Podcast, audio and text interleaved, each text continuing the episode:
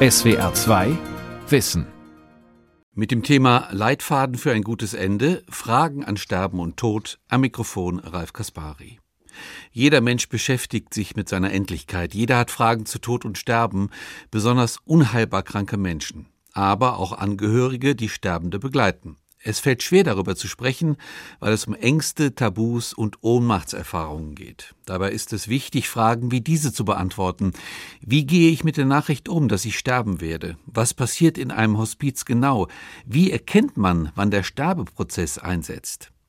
Die Palliativmedizinerin Professor Claudia Bausewein hat darüber zusammen mit einem Kollegen ein Buch geschrieben.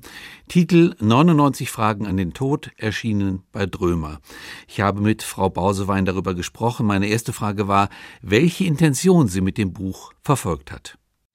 Ich würde sagen, wir erleben in unserer täglichen Arbeit im Umgang mit schwerkranken und sterbenden Menschen und ihren Angehörigen, dass einerseits doch relativ viel Unwissenheit da ist und damit natürlich viel viele Fragen auftauchen. Was passiert am Lebensende? Wo bekomme ich Unterstützung her? Wie soll ich mich überhaupt verhalten?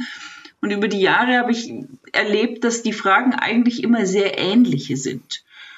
Und dass es doch so scheint, dass auch gerade in der Bevölkerung das Wissen über Sterben und Tod, der Umgang mit Sterbenden, dass da viel Unwissenheit da ist, wenig Erfahrung, aber viele Fragen. Und die Idee war gewesen, sozusagen diese Fragen etwas zu systematisieren und Antworten zu geben oder Anregungen zu geben, sich mit dieser Thematik, mit diesen Fragen auseinanderzusetzen.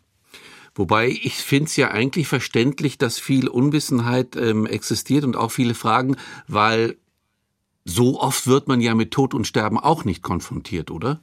Das ist richtig. Letztlich sind es nur wenige Todesfälle in der eigenen Familie, im Freundeskreis, aber das kann natürlich manche Menschen auch häufiger treffen. Aber wir haben, denke ich, in der heutigen Gesellschaft nicht mehr die Situation, wie das früher war, dass Sterben und Tod Teil der Familie waren, in Mehrgenerationenhaushalten es sozusagen ja fast normal war, die Großeltern sterben zu sehen, vielleicht sogar dann einen verstorbenen Menschen zu Hause aufgebahrt zu sehen. Wir haben viele dieser Aspekte so ein Stück weit auch abgegeben und delegiert. In Deutschland sterben die meisten Menschen, fast die Hälfte der Menschen stirbt, stirbt im Krankenhaus.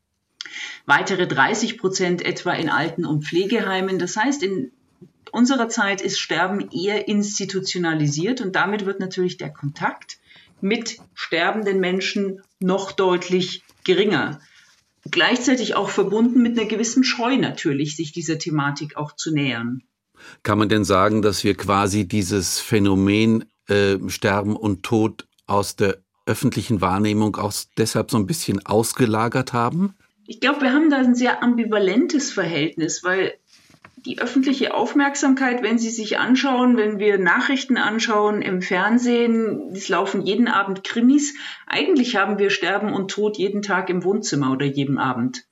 Aber das sind immer die anderen und das ist sozusagen immer aus der Beobachterperspektive. Das, was wir ein Stück weit verlernt und verlagert haben, ist die persönliche Auseinandersetzung mit dieser Thematik. Und wir haben wahrscheinlich auch das Phänomen, weil Sie gesagt haben, 50 Prozent der Menschen sterben im Krankenhaus. Eine wirklich hohe Zahl, finde ich. Wir haben dieses Phänomen wahrscheinlich auch delegiert an Experten, an Ärzte und äh, andere Menschen, die für uns dann sozusagen die Dinge, ich sage es jetzt mal ein bisschen verwaltungsmäßig, erledigen. Ja, das stimmt. Wir haben natürlich auch sozusagen eine Entwicklung der Medizin, die dazu führt, und das ist ja erstmal eine sehr positive Entwicklung, dass die Lebenserwartung gestiegen ist, Menschen älter werden, auch durchaus fit älter werden, aber wir dürfen nicht ersehen, übersehen, dass Alter in den meisten Fällen auch mit vielfachen Erkrankungen verbunden ist. Und das führt natürlich auch dazu, dass der Kontakt zur Medizin, zum Gesundheitswesen deutlich höher ist und die Menschen sterben ja unabhängig vom Alter meistens an einer Erkrankung, an reiner Gebrechlichkeit im hohen Alter sterben nur noch ganz, ganz wenige Menschen, sondern da ist dann immer noch eine chronische Herz- oder Lungenerkrankung dabei, eine Demenz dabei. Und das führt natürlich dazu, dass die Kontakte zur Medizin auch intensiviert sind und damit viel an Behandlung im Gesundheitswesen notwendig ist. Und das ist richtig, unsere Medizin nimmt natürlich auch vieles den Menschen ab. Manchmal sogar Entscheidungen oder bezieht sie gar nicht ausreichend in Entscheidungen ein. Aber damit wird natürlich viel an Experten delegiert. Das ist richtig. Kann man denn sagen, Frau Bausewein, dass, also ich habe so das Gefühl, oder das wäre eine These von mir, dass Sterben auch durch die moderne Medizin äh, zu einem Prozess geworden ist, der ähm, sehr lange hinausgezögert werden kann. Das ist jetzt die Frage, wie man Sterben tatsächlich definiert oder ab wann ein Mensch sterbend ist. Ich würde mal sagen, das, das Leben wird hinausgezögert, wird verlängert. Wenn man sagt, Sterben ist jetzt ein Prozess über, über viele Wochen oder Monate oder gar Jahre, dann ist das auch richtig oder, oder kann man das so sehen? Ich würde eher sagen, das ist dann ein Leben mit mehr Erkrankungen, mit mehr Gebrechlichkeit. Aber die Medizin schafft natürlich unheimlich viele Möglichkeiten, auch Erkrankungen zu behandeln, Lebensver Leben zu verlängern, gleichzeitig auch Komplikationen, die durch Erkrankungen entstehen, zu behandeln. Das heißt, wir haben hier längere Phasen und es ist impliziert auch immer so ein bisschen gegen jedes Problem, gegen jede Veränderung haben wir auch eine Antwort oder haben wir Möglichkeiten, auch medizinisch zu intervenieren. Und das fällt dann zum Lebensende hin den Betroffenen, den Angehörigen, aber durchaus auch den Ärzten und Ärztinnen oft auch schwer zu erkennen, dass die Maßnahmen, um Leben zu verlängern, auch gut zu verlängern, dass die zum Lebensende hin immer geringer werden und dass dann die Lebensverlängerung nicht im Vordergrund steht, sondern tatsächlich die Qualität des bleibenden Lebens, also die Lebensqualität in den letzten Lebenstagen, Wochen, Monaten. Und das ist ja der Ansatz, den wir von palliativmedizinischer Seite verfolgen. Aber verstehe ich Sie dann richtig, dass Sie dann sagen, dass dann viele Ärzte und Ärztinnen ähm, dann einfach nicht so klar entscheiden können, wir lassen diesen Patienten jetzt sterben, wir können nichts mehr tun, sondern sie denken eigentlich im Gegenteil, wir können es noch hinauszögern und wir können noch ihm ein paar Tage verschaffen. Ja, das ist richtig. Das ist immer die Frage, welche Therapieziele verfolgen wir denn? Also was ist sozusagen das Ziel unserer medizinischen Handlungen? Und diese Therapieziele, die verändern sich natürlich im Lauf einer Erkrankung und die werden aus meiner Sicht dann nicht ausreichend genug angepasst, sondern das Therapieziel ist immer noch, ich versuche dieses Leben zu verlängern, auch wenn die Heilung gar nicht mehr möglich ist, aber zu erkennen, dass die Maßnahmen tatsächlich dann nicht mehr unbedingt erfolgreich sind, sondern dass eigentlich trotz aller lebensverlängernden Maßnahmen sich ein Sterben abzeichnet und dass dann nicht mehr die Lebensverlängerung als Ziel im Vordergrund steht, sondern eigentlich, dass jemand möglichst viel Qualität in der verbleibenden Zeit hat und friedlich sterben kann.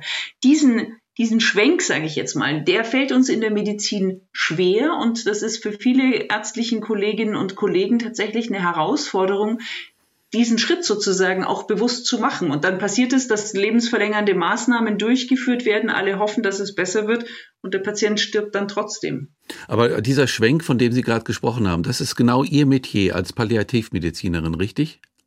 Richtig, das ist einer der wichtigen Aspekte, dass wir beitragen, eben diese Ziele der medizinischen Maßnahmen klarer zu definieren. Das ist oft natürlich die Frage der Primärversorger, aber wir Palliativmedizinerinnen und Palliativmediziner kommen da oft unterstützend dazu oder wenn die Patienten zu uns in die Betreuung kommen, dann wird das auch nochmal angesprochen was ist denn jetzt das Ziel? Wo soll es hingehen? Beziehungsweise was soll und darf die Medizin tun, um Leben zu verlängern? Oder womit ist der Patient auch nicht einverstanden? Das ist ganz wichtig, da natürlich die betroffenen Menschen, die Patientinnen und Patienten ganz eng mit einzubeziehen, weil die ja zu den Möglichkeiten, die wir haben, auch ihre Zustimmung geben müssen. Und es gibt durchaus Situationen, wo Menschen sagen, ich will das aber alles gar nicht mehr. Und dann müssen wir uns in der Medizin natürlich noch stärker dran halten. Wie sieht Ihr Selbstverständnis als Palliativmedizinerin aus?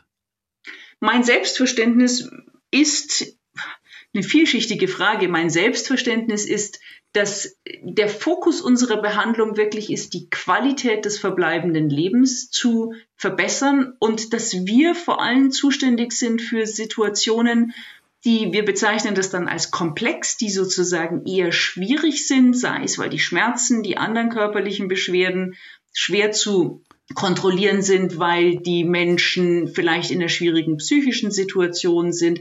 Also immer dann, wenn es sozusagen ein bisschen schwieriger wird, dann sollten wir auch spezialisierte Palliativversorgung ermöglichen.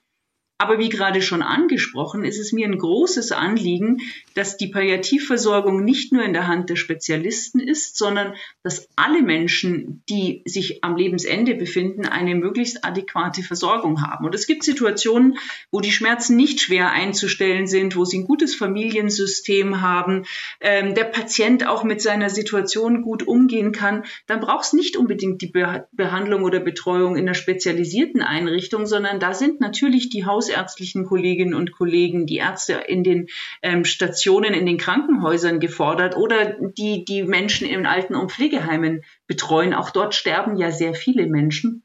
Und immer dann, wenn es sozusagen schwierig wird, dann braucht es auch eine spezialisierte Einrichtung. Und das, das Schöne an der Palliativversorgung ist, dass wir unser Wissen, unsere Kompetenz, unsere Haltung ja auch zu den Menschen bringen können. Das heißt, wir können viel mehr Menschen durch Beratung erreichen, als dass wir sie immer bei uns im eigenen Palliativbett auf der Palliativstation haben müssen.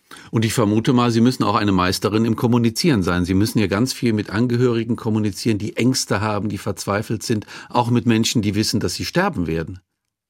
Das ist richtig. Kommunikation ist eine ganz wichtige Säule in der Palliativversorgung, wobei ich es wichtig finde zu betonen, dass Kommunikation natürlich eine extrem wichtige Säule ist in im Gesundheitswesen für alle Ärztinnen und Ärzte, für Pflegende. Wir gehen davon aus, dass wir Ärzte im Laufe unseres Berufslebens etwa 200.000 Gespräche führen. Das ist damit sozusagen die häufigste Prozedur, die wir vornehmen.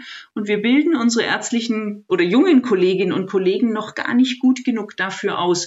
Von daher können wir Palliativmedizinerinnen jetzt nicht unbedingt sagen, wir sind die, die, die Experten für die Kommunikation, aber was wir sicher sehr gut können müssen, ist die Kommunikation zu heiklen Themen, zu Fragen um Sterben und Tod, zu Ängsten, ähm, zu Sorgen am Lebensende, die ja häufig im klinischen Alltag tabuisiert werden. Und das ist sicher unsere Expertise, die wir mitbringen müssen die wir täglich sozusagen nutzen müssen im Umgang mit den Patientinnen und Patienten und den, und den Angehörigen.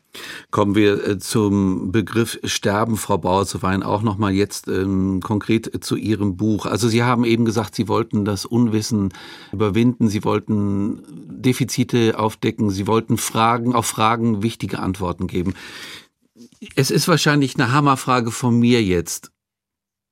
Was passiert beim Sterben? Weiß man das? Das ist eine sehr gute Frage. Ich glaube, wir wissen es teilweise, aber wir wissen es nicht ganz.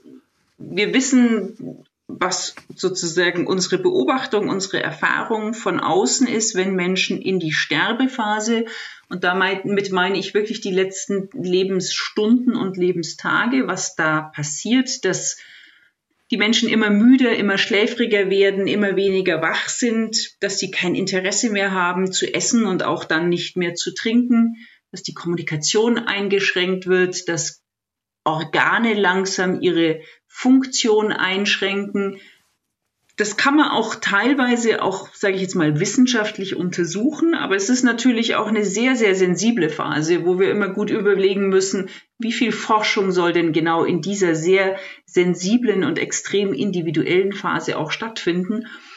Was dann tatsächlich im Gehirn abläuft, in den Prozessen des Körpers, dazu gibt es einige Untersuchungen, aber nicht besonders viele.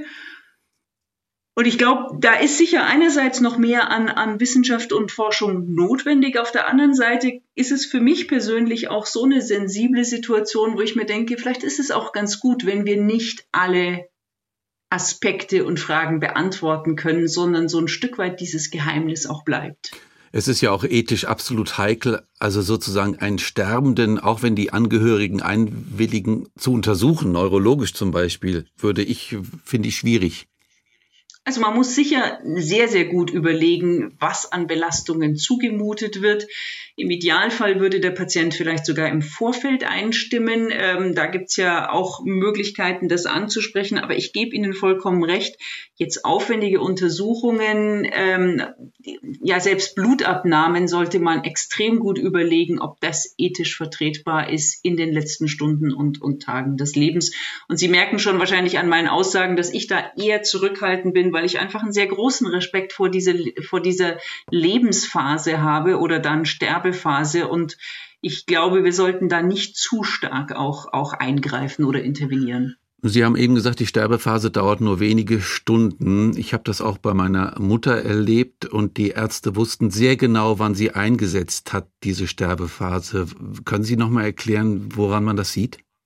Wie schon angesprochen, es verändert sich einiges am Patienten. Er wird müde, er wird schläfriger. Ich hätte da so ein bisschen Sorge zu sagen, jetzt exakt fängt die Sterbephase an bei einem Menschen, weil es wirklich ein Prozess ist. Aber Sie werden dann auch wahrnehmen, dass sich die Haut zum Beispiel verändert, dass eventuell Flecken an der Haut entstehen, dass die Nase spitzer wird, dass mehr Blässe im Gesicht auftritt. Das sind sozusagen alles Aspekte, ähm, die dazu führen, uns oder eben vermuten zu lassen, dass das Leben zu Ende geht. Die Atmung verändert sich typischerweise, das ist nicht immer so, aber es treten Atempausen ein. Das kann für die Angehörigen sehr erschreckend sein, wenn sie nicht ausreichend informiert sind weil diese Atempausen dann häufig mit einem sozusagen tiefen Seufzer wieder beginnen und die Atmung dann erstmal tief ist und dann immer wieder flacher wird, bis wieder so eine Pause auftritt. Das ist für Außenstehende, die das nicht kennen, sehr erschreckend, weil sie denken, mein Gott, erstickt hier jetzt jemand oder hat jemand Atemprobleme. Aber letztlich ist es eine, eine Veränderung des Gehirns schon. Und deswegen ist es ganz wichtig, hier zum Beispiel auch Angehörige darauf vorzubereiten was ist zu erwarten? Die Atmung kann eventuell auch etwas feuchter werden. Wir nennen das Rasselatmung, wenn die Menschen ihren Speichel und die, die Sekrete aus, dem, aus der Luftröhre nicht mehr weghusten oder, oder verschlucken oder ähm, abschlucken können, dann entsteht so ein rasselndes Atemgeräusch. Das ist für uns, die wir erfahren sind, sozusagen relativ normal. Aber es ist ganz wichtig, das auch entsprechend zu erklären.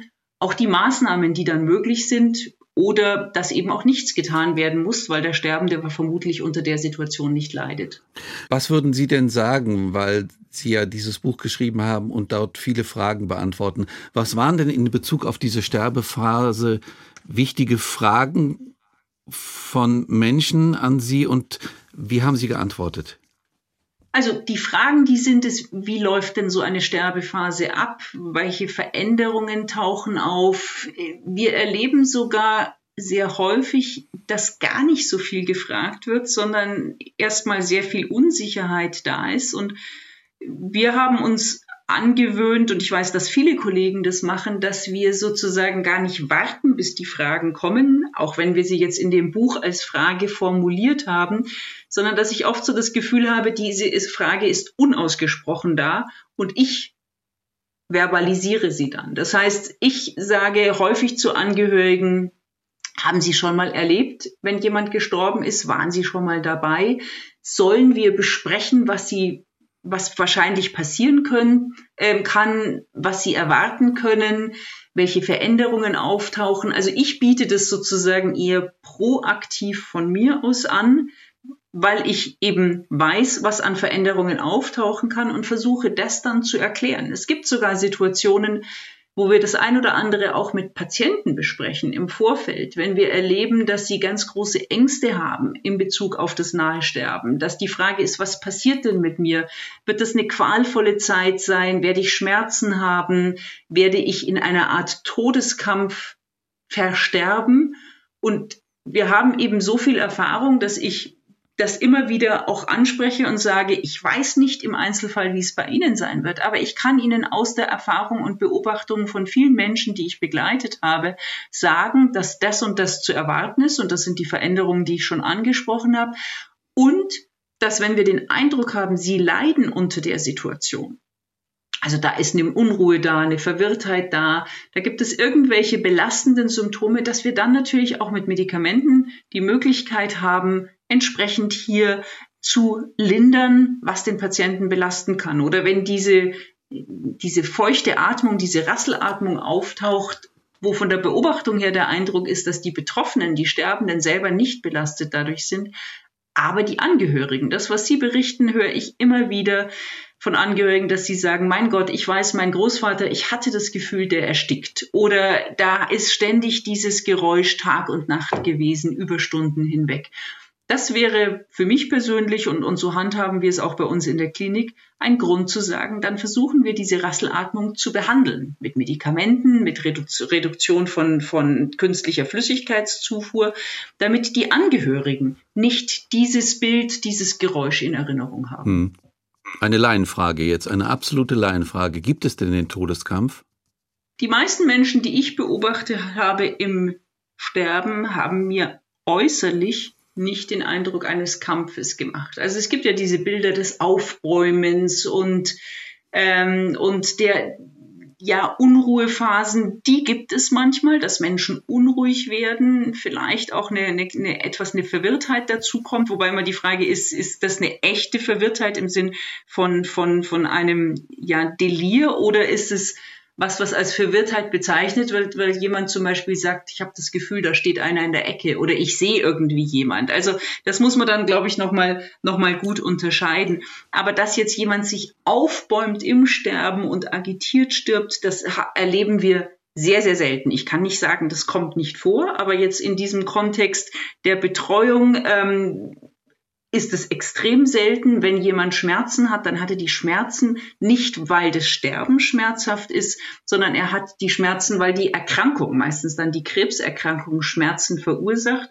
Aber da haben wir ja gute Medikamente, viel Erfahrung, gutes Wissen, wie wir solche Schmerzen auch gut lindern können. Also deswegen würde ich sagen, diesen to Todeskampf, das ist nicht die Regel. Das ist extrem selten in dem Kontext, in dem wir Menschen betreuen. Dann gehen wir mal zurück, also vor, vor die Sterbephase. Das ist ja auch für Angehörige und natürlich auch für Menschen, die betroffen sind, äh, auch sehr schwierig, wie man mit, mit einem Menschen, der bald sterben wird, umgeht. Also ich hätte dann zum Beispiel ganz ganz naive Fragen. Ähm, kann man ihm gut zureden? Sollte man das machen? Kann man Witze machen mit jemandem, der sozusagen ähm, sterben muss? Wie, wie, wie, was für Fragen haben Sie da beantwortet? Ja, das sind so Fragen. Darf ich zum Beispiel mit einem Sterbenden lachen? Ähm, und, und wir haben geschrieben, ja, natürlich dürfen Sie mit jemand lachen. Ich glaube, es ist wichtig, bei aller Ernsthaftigkeit der Situation, bei aller Betroffenheit auch ein Stück weit eine Normalität des Lebens weiter mit aufrecht zu erhalten. Und dazu gehört Humor, dazu gehört auch mal Lachen. Und wenn Sie auf die Palliativstation kommen zu uns oder auch auf andere Palliativstationen, dann werden Sie erleben, dass das oft eigentlich sehr auch eine Freude, also nein, eine, eine, eine freundliche, zugewandte, auch durchaus humorvolle Atmosphäre haben kann, dass auf der Palliativstation viel gelacht wird, auch mit den Betroffenen. Sie haben vorhin noch mal gefragt, soll ich ihm gut zureden? Ähm, das ist immer eine Frage. Mit dem gut zureden ist oft verbunden zu sagen, ach, das wird schon wieder und wir machen dann eine große Reise oder planen die oder die Dinge.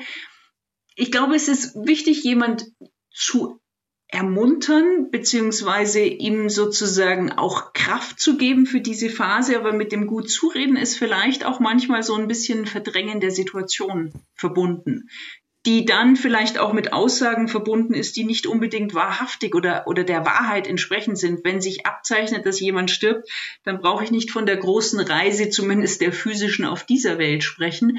Und das ist uns immer ganz wichtig, auch als Empfehlung für die Angehörigen, immer bei der Wahrheit zu bleiben und keine sogenannte barmherzigen Lügen zu nutzen. Also im Sinn von, ich will den nicht noch mehr belasten und noch trauriger machen, dann erzähle ich halt nicht die Wahrheit, sondern was anderes. Die betroffenen Menschen spüren sehr, sehr gut, ob das, was gesagt wird, der Wahrheit entspricht. Und wenn sie dann auch erleben, vielleicht auch jetzt das Gefühl haben von ärztlicher Seite, es ist nicht die Wahrheit gesagt worden, ist die Enttäuschung oft sehr, sehr groß und sehr bitter auch die Klage darüber. Das heißt, wir müssen nicht immer sagen, ja, es ist alles ganz schlimm und sie werden bald sterben und die Zeit geht sowieso zu Ende, sondern bei der Wahrheit sagen, bleiben und zu sagen, jetzt auch von unserer Seite her, die Zeit ist begrenzt. Wir wissen oft gar nicht, wie lang die Zeit ist, aber wir werden alles tun, um Sie zu unterstützen, dass es für Sie eine möglichst gute Zeit ist. Und so würde ich es auch den Angehörigen empfehlen, sozusagen im Hier und Jetzt dabei zu bleiben. Und das heißt auch, dass man mal zusammen weint. Das heißt auch, dass die Angehörigen sagen, Mensch, es wird mir gerade zu viel, ich bin belastet. Das auch zuzugeben und dann gemeinsam zu überlegen, vielleicht auch mit professioneller Unterstützung, wie kann hier zu einer Entlastung beigetragen werden. Das ist für mich ganz wichtig. Ähm, wahrhaftig ehrlich zu sein im Umgang und das betrifft die Angehörigen genauso wie uns Professionelle in diesem Bereich. Ja, ein absolut wichtiger Aspekt. Sie haben völlig recht. Äh, Frau Bausewein, wie, wie stark muss man innerlich sein, wenn man so eine Arbeit wie Sie macht? Ja, wie steckt man sozusagen die täglichen Erfahrungen weg? Ja, also ich, ich mache das jetzt tatsächlich schon sehr lange und es ist aus meiner Sicht eine extrem erfüllende Arbeit. Ich glaube, man muss für sich so ein paar Grundentscheidungen getroffen haben. Eine ist zum Beispiel, dass für mich Erfolg nicht definiert ist als gesund werden oder langes Überleben in meiner ärztlichen Tätigkeit, sondern Erfolg ist, wenn jemand sagt, die Schmerzen werden besser, ich habe wieder gut geschlafen, ich kann mit meiner Frau reden, ich kann wieder nach Hause, wo ich auch bleiben möchte. Das ist für mich Erfolg. Und mit dieser Definition ist es eine sehr, sehr erfüllende Arbeit, weil wir extrem viel ermöglichen können. Also das sind ja eigentlich die Patienten, denen gesagt wird, man, wir können jetzt nichts mehr für sie tun. Sprich, die Medizin hat keine Möglichkeiten mehr. Und wir sagen dann, ja, und dann fängt überhaupt erst an, was wir an Möglichkeiten haben. Und es gibt noch ganz viel zu tun. Und das ist für mich persönlich ähm, sehr erfüllend ich erlebe die Kontakte mit den Patienten als sehr intensiv. Das ist für mich das, was eigentlich Arztsein ist. Nicht nur jetzt über Laborwerte zu sprechen oder ständig irgendwelche Untersuchungen zu machen, sondern wirklich mit den Menschen in Kontakt zu kommen, ins Gespräch zu kommen, zu hören, was ihre Fragen und Nöte sind und erstmal da zu sein. Auch das ist was für mich persönlich sehr erfüllendes. Ein anderer Bereich, weil ich jetzt auch schon tatsächlich seit weit über 30 Jahren in diesem Bereich tätig oder aktiv bin, schon als Studentin angefangen habe, mich dafür zu interessieren und dann zu engagieren. Das heißt, ich überblicke eigentlich die ganze Entwicklung der Palliativversorgung und Hospizversorgung in Deutschland. Und wenn ich mir überlege, was Mitte der 80er Jahre war und jetzt war, äh, jetzt ist, dann haben wir unheimlich viel erreicht für die Menschen und haben die Hospiz- und Palliativversorgung in das Gesundheitswesen integriert. Und da ein Stück weit mitgewirkt zu haben oder mitwirken zu können, auch aktuell, ist für mich natürlich auch eine, eine große Bereicherung weil es wenige Bereiche im Gesundheitswesen gibt, wo man wahrscheinlich noch so kreativ gestalten kann, wie wir das in der Hospiz- und Palliativversorgung tatsächlich auch machen können. Und gleichzeitig zu merken, wir haben viel erreicht, aber es gibt auch noch viel zu tun. Das heißt, da ist auch viel Motivation da, mich weiter in diesem Bereich zu engagieren. Ja, eine ganz wichtige Arbeit und ich muss wirklich sagen, also das habe ich jetzt auch im Gespräch gemerkt, man merkt ihnen einfach ihr Engagement an und äh, dass sie wirklich mit dem Herz und dem Kopf dabei sind, Frau Bausewein. Ich bedanke mich ganz herzlich für das Gespräch. Ich danke ebenso für die Möglichkeit und für Ihr Interesse. Das war die SWR2 Aula heute mit dem Thema Leitfaden für ein gutes Ende, Fragen an Sterben und Tod. Ich habe gesprochen mit der Palliativmedizinerin Professor Claudia Bausewein über ihr Buch 99 Fragen an den Tod, erschienen bei Drömer. SWR2 Wissen. Manuskripte und weiterführende Informationen zu unserem Podcast und den einzelnen Folgen gibt es unter swr2wissen.de.